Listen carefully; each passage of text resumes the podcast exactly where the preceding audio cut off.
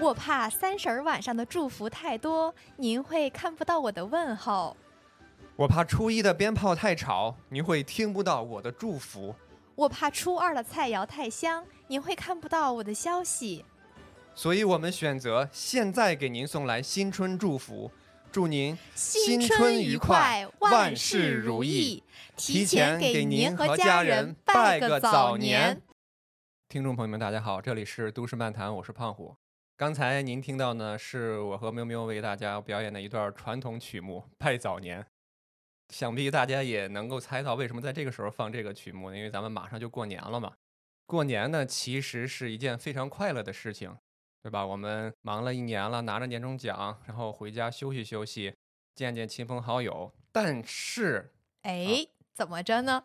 说到这个见亲朋好友，很多人可能就心头一紧。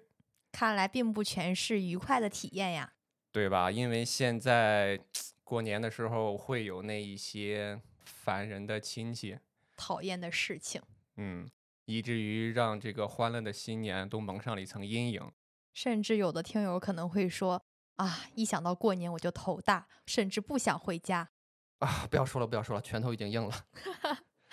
那我们今天呢，就给大家来分享一下，如何能够非常快乐、顺利的度过这个新年。我们从咱们老祖宗的智慧里面啊，寻找到了一些提示，来应对这些烦人的亲戚和讨厌的话语，让今年这个年不再难过。我们选择的是什么呢？哎，有一套经典的，连老外都在研读的，叫做《三十六计》的东西。我们从《三十六计》中找到了灵感，今天来给大家支支招。那我们就赶紧开始吧，已经迫不及待了。好嘞，而且为什么选择在这个点儿给大家放出来呢？你看，咱们离过年其实是还有那么一小段时间的。嗯，那我们留出来这个时间呢，是要大家 要学习，要练习。对，俗话说得好，你这个听过不一定等于会做，所以我们要反复的听，反复的去练，直到到时候，对吧？得心应手。对，当你得心应手，能够这个带着我们这些个计谋回家的时候，你首先你气势上就不会输，你心里就有底了。从这个气势上，你就不怕过年了，然后你才能更好的运用好我们这些计策。嗯，你才能把你所学到的这些计谋给输出出来。对，然后才能更好的发挥它，才能更好的过个好年。那必须的。来，咱们先说第一个。第一个，我们从这个老祖宗的三十六计里面提出来的呢，叫反客为主。哎，反客为主是什么意思呢？就是你看，我们平时为什么感觉对于亲戚朋友的这些逼问呐，对吧？催问呐，特别的头疼，是因为啊，我们一直处在一个被动的地位啊，被人压着打，被人压着问，被人牵着鼻子走。可是，朋友们，你们想过没有？其实我们是可以反客为主的。您再给仔细说说呢？比如说，我们单身的朋友们面对的一大难题就是什么？就是亲戚朋友的催婚。当然，主要是亲戚啊，不小心把朋友带出来，有可能，有可能有朋友。主要是亲戚们的催婚，这个你是不是其实可以运用这个反客为主这个计策？嗯，就是说，在亲戚催婚之前，你先把这个问题抛出来。对，咱们来给大家简单的演示一下。我们这个都市漫谈所有的，包括交友指南，所有给大家出的计策，它都不是纸上谈兵，都是我们现实生活中用过、用过、收集过，也确实有效的办法。对，今天先给大家展示一下，这什么叫反客为主。嗯，比如说，呃，明明其实之前以及我的一些朋友就用过这一招。呃，作为女生，你是怎么反客为主的？嗯。最简单直接的一个例子就是，以前我爸爸会问我：“你看你都多大了，你也不找个男朋友，你也不把男朋友带回来给我们见见。”一开始呢，我也是像刚刚胖虎所说的，被人压着打、压着问，被人牵着鼻子走。那后来呢，我就知道该怎么应对我爸了。我每次回家，甚至不回家，在手机、在线上、在微信里，我就会问我爸，在家族群里面艾特他，我说：“爸，你怎么还不给我介绍男朋友？快点啊，我都替你着急了。”你难道就不想要一个女婿吗？爸爸，你快努力呀！然后我爸就不理我了，从此以后再也没有主动的问过我说：“哎，什么时候找男朋友？” 就是我把这个压力巧妙的从自己身上转移到了我的爸爸身上。非常好，你这个哎，真的是英雄所见略同，因为我在应该是去年的时候啊，认识的也是一个那个女生朋友，嗯，跟你简直是如出一辙。就是这么反客为主，对不对？对，而且他加了好多条件，嗯啊，当然这个女生她本身条件也不错，她主动也是跟她爸爸跟她妈妈说，快去给我找男朋友，我要清华的，然后什么那个 年薪多少，就列了好多条，嗯，就是一看就比较苛刻的标准，整的他爸特别无语，就再也不敢就是去催他女儿结婚了，因为就感觉为什么他女儿没没没单身，是因为他爸爸没有给他找到这种乘龙快婿。而且你想呀，爸爸肯定不能说自己的女儿，你也不看看你什么条件，对啊，对啊，对啊嗯，所以嗯可以完美的堵住长辈的口。甚至如果即使那父母他竟然这么说了，你还是可以反客为主啊。一个是可以说你怎么能这么说你的女儿，再一个就是那那我不是你亲生的吗？我这样对不对？不对？对还再把压力推回给他。这一招其实啊，其实我觉得男生也可以用。一样的嘛，就是男生也可以嗯把自己的条件摆出来，然后嗯反向去催自己的家长，去催自己的亲戚给自己介绍女朋友。对对对对，只不过我觉得可能因为我现实中遇到的都是女生这么用，效果嗯比较好。嗯男生他是另外一种用法，嗯，哎，我给大家接着说一说啊。来，这个反客为主，刚才是其实喵喵和我说的那个朋友，他已经算是主动出击了。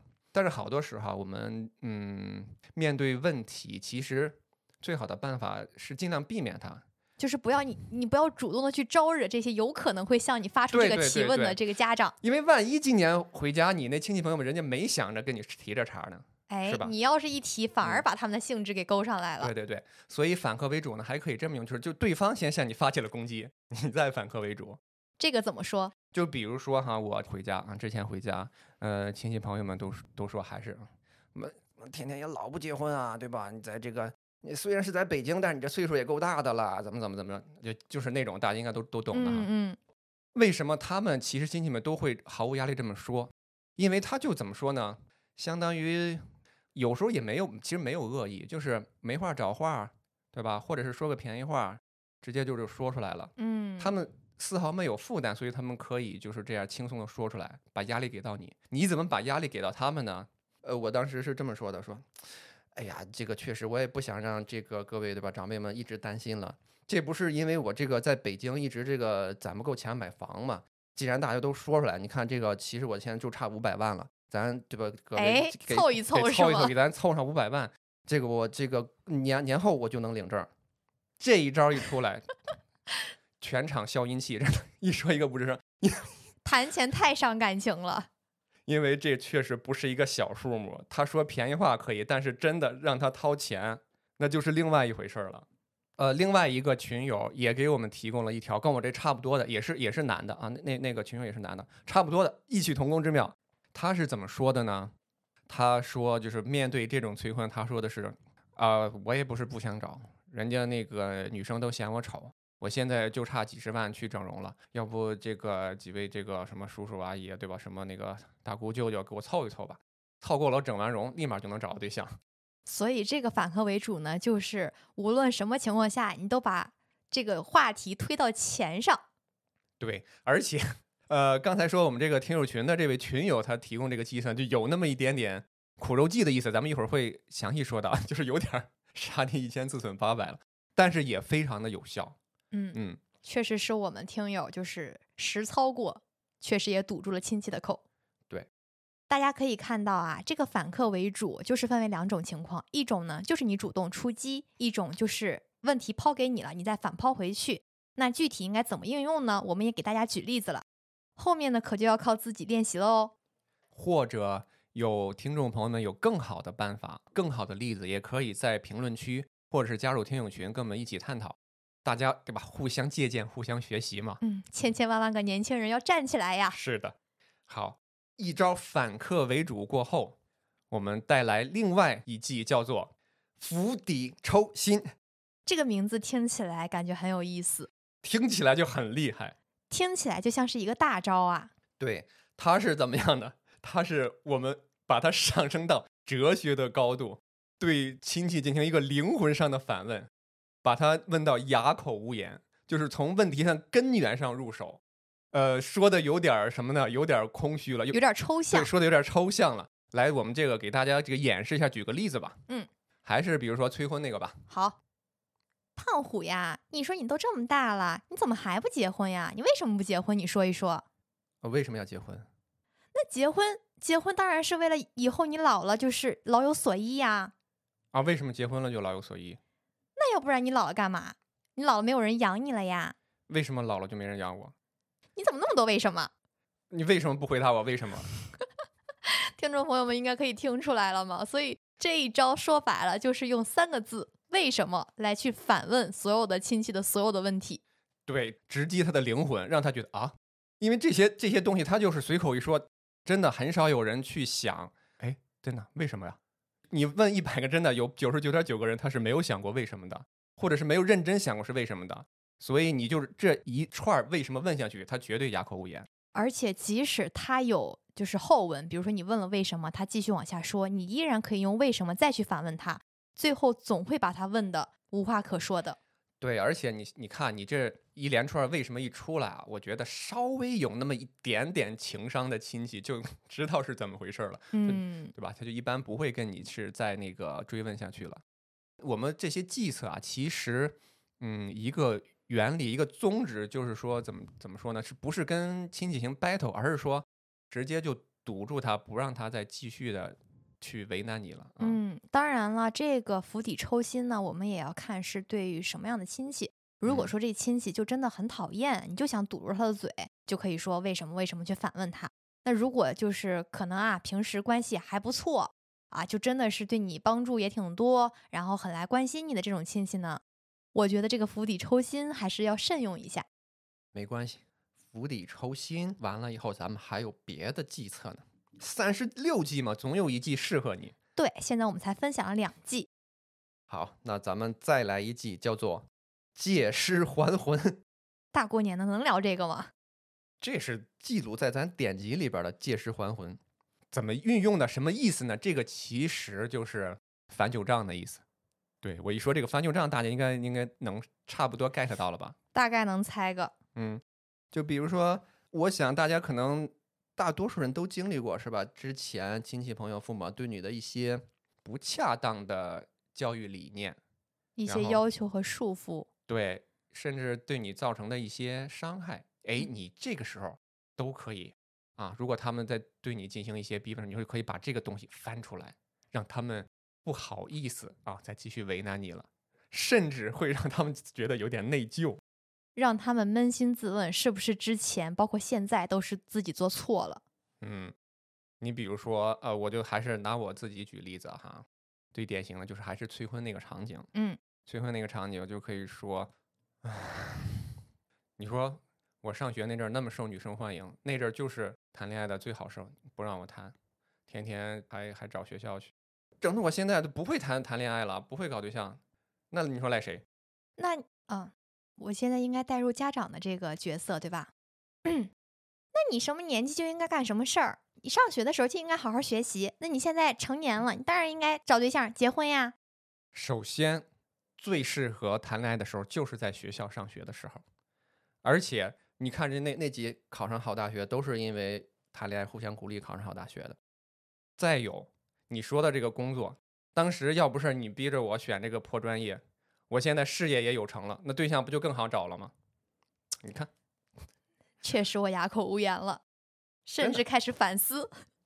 真的是好多那个，因我想大多数听友都经历过，就是像什么婚恋啊，这个择呃选择专业呀，什么就业啊，真的好多时父母会给一些不太靠谱的一些建议，是吧？嗯，所以这个时候我们就可以把这个翻出来。对这些呢，就是不让早恋呀，瞎指挥选专业呀，都确实是很有可能发生，也比较容易想到的一个借尸还魂的方法。那除了这两个切入点之外呢，我们还有一个切入点，就是你可以反问你的家长，这里其实就应该指的是父母了啊，就是那你为什么当初不早点给我买房？那大家现在都很现实，我要是有了一个一定的经济基础，我有了一定的物质基础，那我是不是找对象就更方便了呢？对，总之吧，从什么情感上呀，从这个经济账上啊，对吧？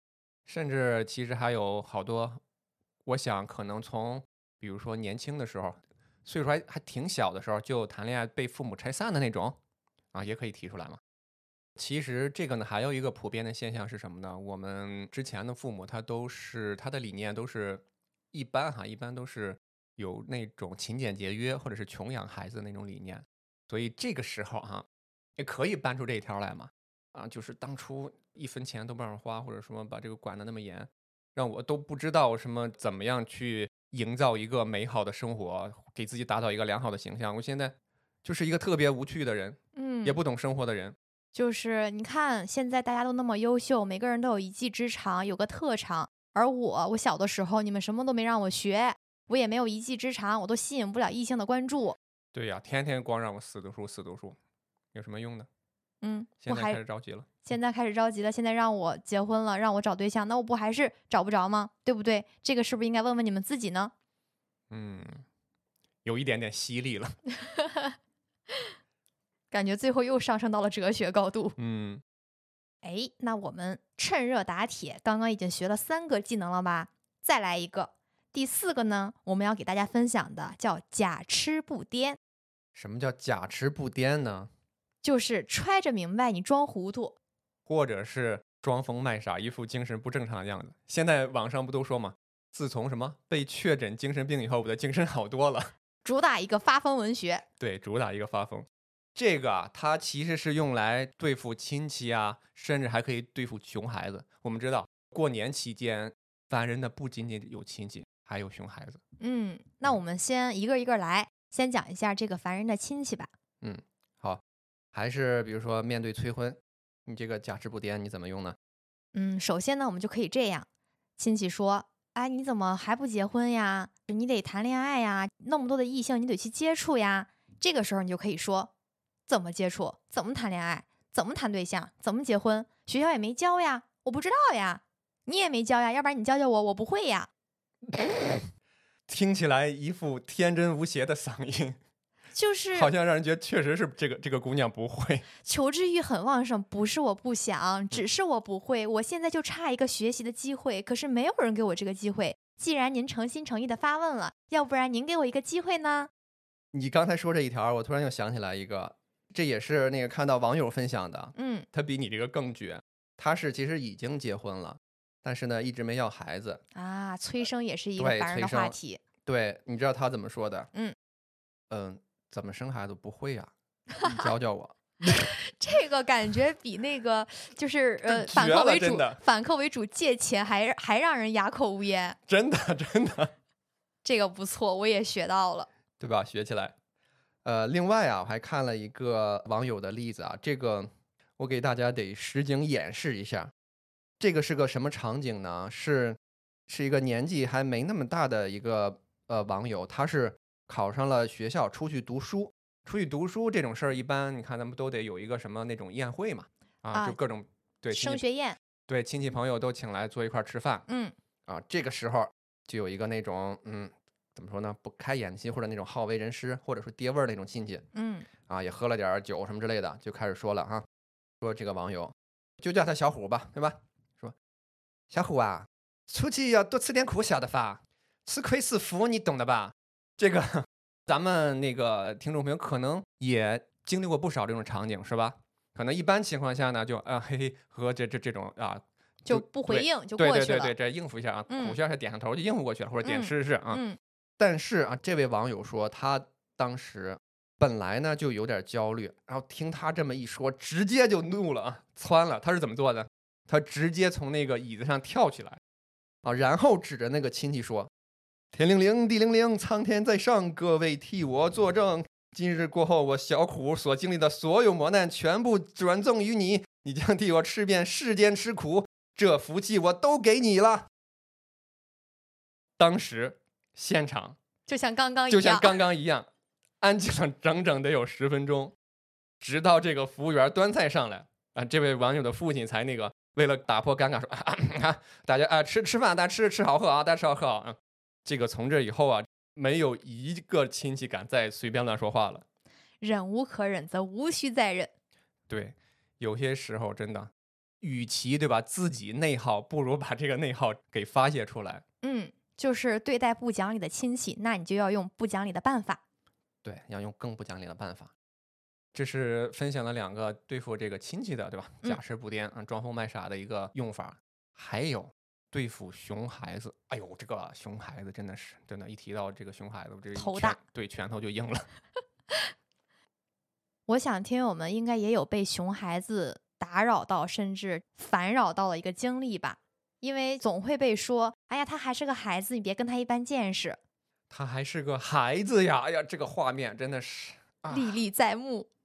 其实啊，这个说到对付熊孩子，我觉得更好的办法还是先预防。你比如说，这熊孩子不是爱搞破坏什么之类的吗？爱拿你的东西啊什么之类的。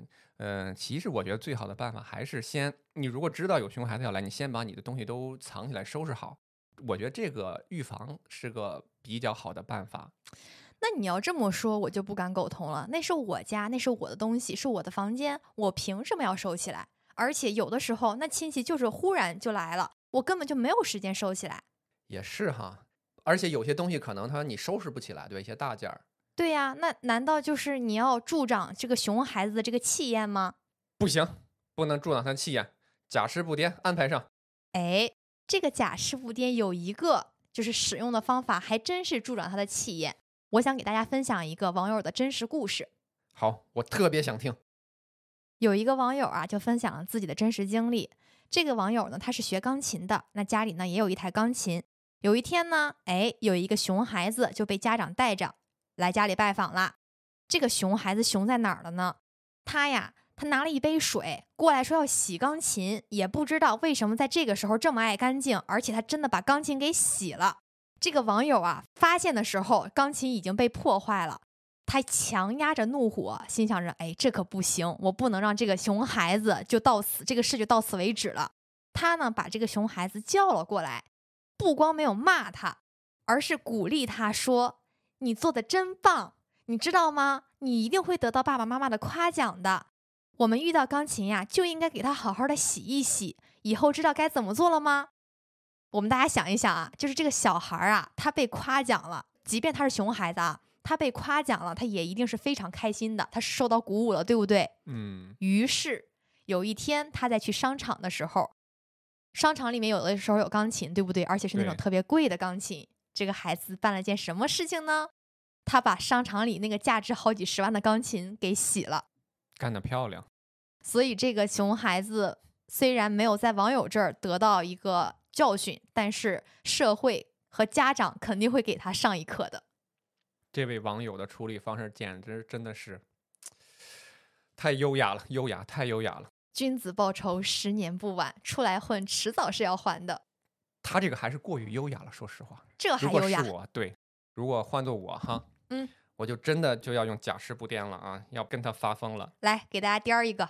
呃，这个说到熊孩子呀，这个有可能有有点刻板印象啊。如果得罪了某些小朋友，请不要介意啊。就是这个熊孩子大多数都是小男孩儿，小男孩可能有的会淘气一点，对，小嗯男孩儿多一些。嗯，那你看我作为一个大男孩儿，对不对？那谁能淘气得过你呀？嗯，你看他熊孩子过来，对吧？在他还没发疯之前，我就先带他发疯，怎么带他发疯呢？就是发疯到让他 让他家长以后不敢再带他孩子过来，不敢让让他孩子再接近我。你比如说哈，我也是小男孩过来的，你小时候怎么样会挨打，你就带那个熊孩子怎么玩。比如说来了之后，我会给他狂，过年不正好冬天嘛，冬天我给他狂吃冷饮，这个可是小孩特别喜欢，但是在家里被明令禁止的行为。没敞开吃，敞开吃，这还不算，吃完了咱咱出去玩，出去玩去哪儿玩去？哎，教给他舔栏杆儿。孩子，你尝过冬天东北的铁栏杆的味道吗？嗯，其实不用到东北，我们北方冬天的铁栏杆味道都是甜的，啊、香甜呐！舔上一回啊，他就记住了，让他终身难忘。甚至啊，甚至如果再野蛮一些，再豁得出去一些，对我可以教他撒尿和泥儿。你这也算是杀敌一千，自损八百了呀。没有办法，为了对付熊孩子，我豁出去了。就总之，你干什么行为能挨打啊，你就带那熊孩子干什么。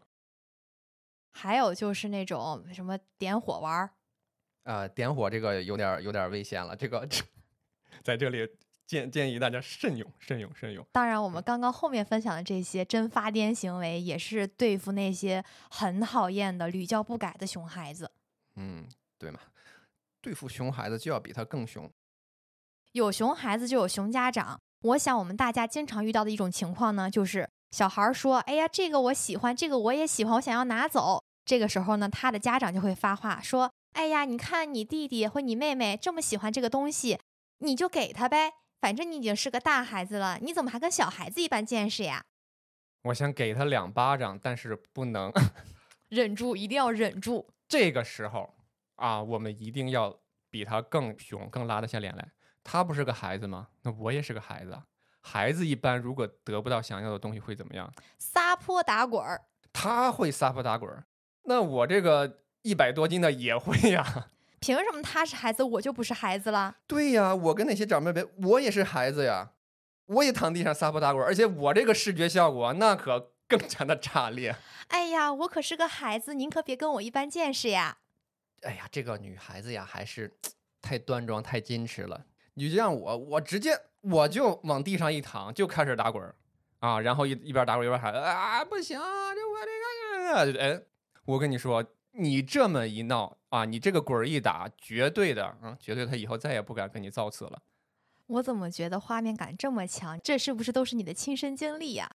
呃，我只能说，我有一个朋友，他这么跟我说过啊。嗯，听友朋友们真的可以学起来哦。假痴不癫这个计策呀，在跟这个亲戚朋友、跟那个熊孩子斗争的过程中，就有点武斗的那个意思了。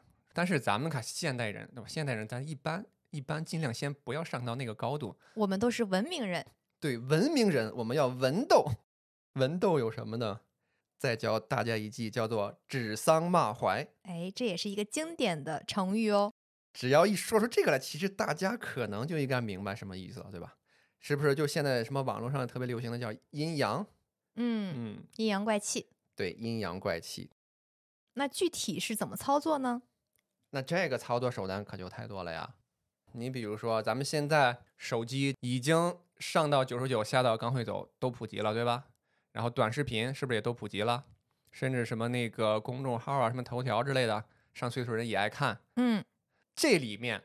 就有一些内容，它其实是在讲，对于我们来说比较正向的，就是劝这些长辈们呀，哎呀，不要为难孩子呀，什么不要给孩子太大压力呀。哎，对，所以你就可以利用这些个短视频啊，或者这些自媒体内容，哎，你在那儿假装看手机，或者也不用假装看手机，哎，就说那天我在手机上看着看到了一个什么东西，这个时候你说，哎呀。你看看人家这个家长，人家这个亲戚怎么这么明事理呀？哎，大姑，你快看，你看看人家说多少，你看看，你快看看。那这个时候，我作为一个长辈，我就感觉是被阴阳到了。对，只要你的那个智商是正常的，应该能弄明白我啥意思。对，就是但凡有点情商的亲戚，这个时候也不会说就特别讨厌，再继续说催你、难为你了。甚至说，你可以把这个短视频呀、公众号文章啊这些自媒体相关的内容，你先发到家庭群里面。哎，是个好办法，对吧？给家庭群带来一些正能量。这个是不是就有点类似我们第一个分享的反客为主？有一点，有一点，有一点。所以说，我们其实所有的招式你都可以灵活使用，甚至合并使用。对，它并不是孤立的。这个时候啊。所谓的阴阳，我们一定要注意好这个演技啊！注意好演技，有那么一点呢。其实有些你要哎，越不经意越好，越真诚越好。对，就是真诚的再给你的长辈分享一下别人的故事。感觉咱俩老阴阳人了，怎么经验这么丰富？虽然阴阳，但是好使。刚刚这个指桑骂槐呀，我们说是文斗。那真正的高级的杀手，他都是不用自己动手，而是借刀杀人。哇，这个厉害了！你给我们仔细的说说，怎么个借刀杀人法？就是把亲戚对你的注意力转移到另外一位亲戚身上，挑起他们之间的矛盾。哦，就让他们内斗，然后就无暇顾及你了。哎，对喽，这招厉害！哎，你这么一说，确实，你看这个。呃一个大家子之间，对吧？家长里短的，他肯定会有一些摩擦，有些陈陈谷子 烂芝麻的一些，对吧？小不愉快呀，是吧？一些小矛盾啊，没准还有些大矛盾。对呀，你说上次打麻将，我二姑欠我三姨三块两毛二。对，由于什么那个他这个老毁牌是吧？这个事儿我们都可以给他提出来。嗯，以及什么那个谁家结婚给谁随礼少了呀，给谁给随礼多了呀，这种啊这种事儿太多了。而且呀，就是这种，就是无论你被问到什么话题，都可以往这上面转。比如说，我二姑来问我，说：“哎呀，喵喵啊，你怎么还不结婚呀？你说我们都等着喝你的喜酒，给你随份子呢呀。”你看随份子这个话口已经到我这儿了，对不对？这个时候就可以说：“哟，二姑，我记得当初我三姨她孩子结婚的时候，您给随了多少来着？我记着好像不如我大舅孩子结婚的时候随的多呀。”听这口气，您是宫里出来的吗？你是在后宫 经历过宫斗吗？你怎么这么会挑事儿呢？全是心机，全是感情。这个时候已经没人管我什么时候结婚，什么时候生孩子了，气氛降到冰点。只要我不尴尬，尴尬的就是我大舅、二姑和三姨。那也有可能会让气氛走向另外一个极端，就是达到一个沸点，大家打得热火朝天。所以说，这个计谋虽好，但是它就像大规模杀伤性武器一样，我们尽量尽量不要率先使用。那要不然还是再给大家分享一些比较温柔的策略吧。比较柔的策略也是有的，对吧？毕竟什么，我们讲究一个能屈能伸，讲究一个软硬兼施。你说到这儿啊，咱们的三十六计里边有一计叫做苦肉计，它就比较适合性子没那么刚烈的朋友们啊。他觉得那些招儿我使不出来，其实就可以用这一招。听起来就是温柔的卖惨。对，其实啊，咱们刚才在反客为主的时候提到那个什么缺钱，对吧？缺钱买房、缺钱整容，都有那么一点点苦肉计的意思了啊。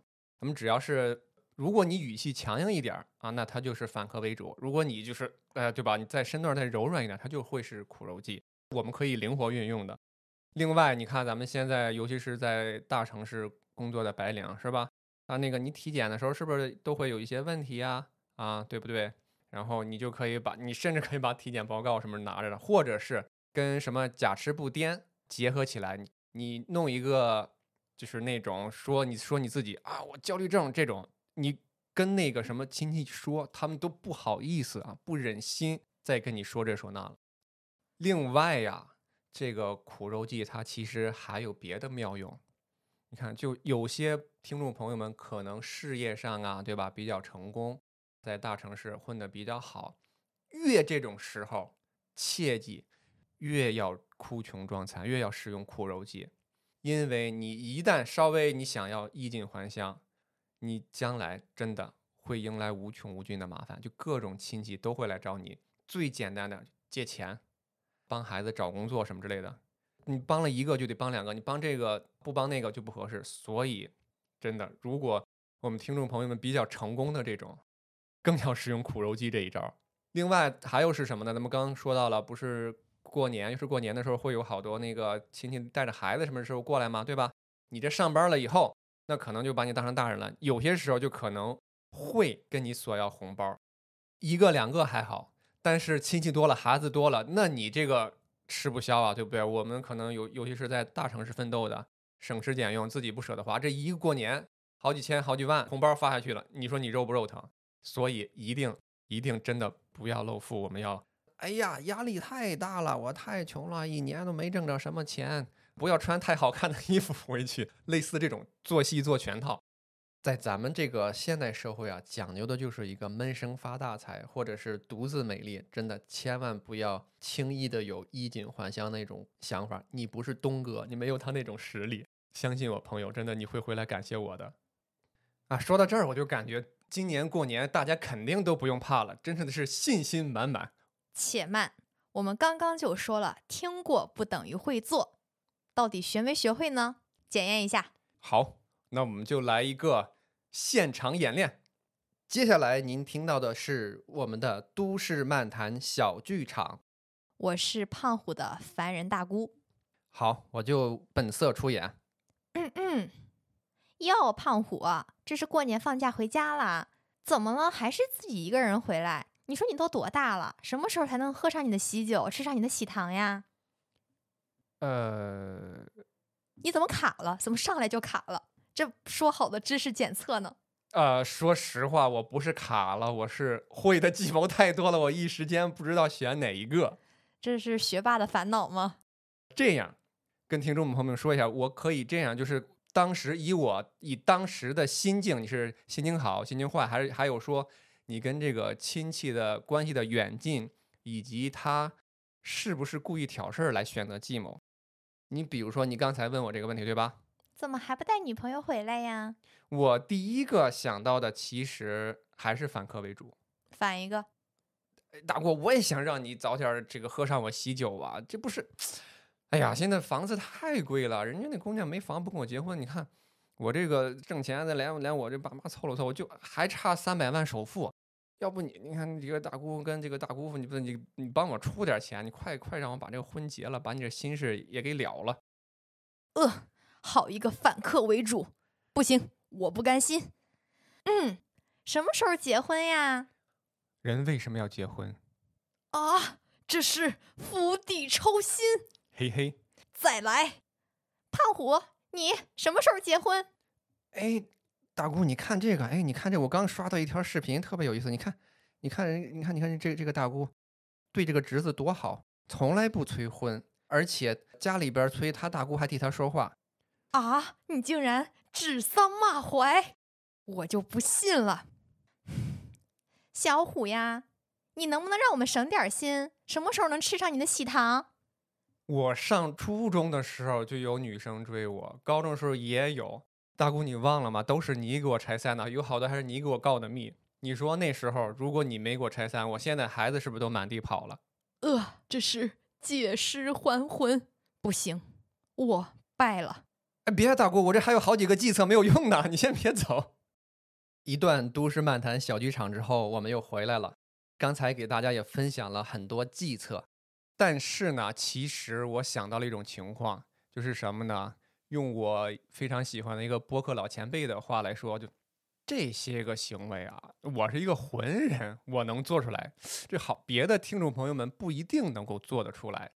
哎，别着急，其实我们还有一个万事万灵的计策，叫做什么呢？三十六计里有一计叫做走为上，什么意思呢？并不是要你不回家，因为好多朋友们这过年时候真的因为要躲避这些头疼心，想不回家，但是。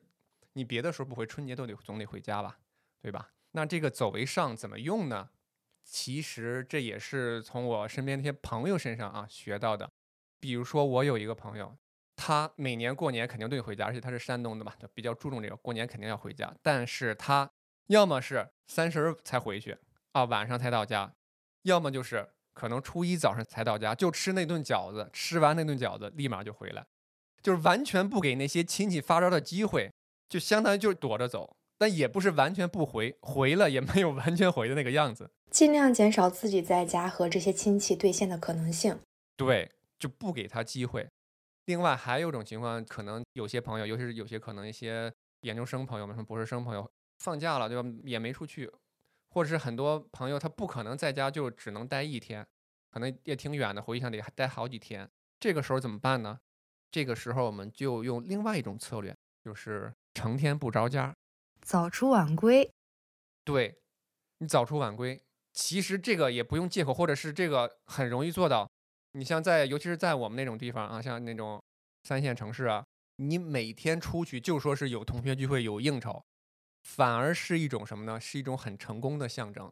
你要不然你看，天天回家以后在家待着，没人找你，没人理你，说明你这个人混得不好。所以这个理由非常之正当。你就是每天一大早就出门，或者是可能这个放假起不来没事儿，你就是你一起床你就出门，然后等那个父母什么都睡觉了你再回来，哎，中间就说我出去聚会了啊，我出去有场合，有人请客吃饭之类的，呃，我想这个计策呢，应该是不分爱人、艺人还是对吧？你是狠人、浑人还是个社恐人，其实都可以用的，所以我把它放在了最后一个作为一个压箱底儿的计策送给大家。嗯，归根结底一句话，惹不起咱还躲不起嘛。走为上计分享完了，那节目就录到这里了，我们也该走啦。走，都去我们家包饺子。